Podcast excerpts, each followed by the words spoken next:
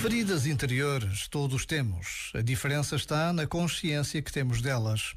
Por exemplo, há quem viva em ciclos de guerra permanente com os outros, com o mundo, consigo mesmas.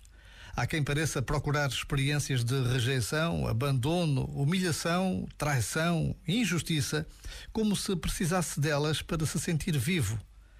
Uma pessoa consciente faz algo diferente.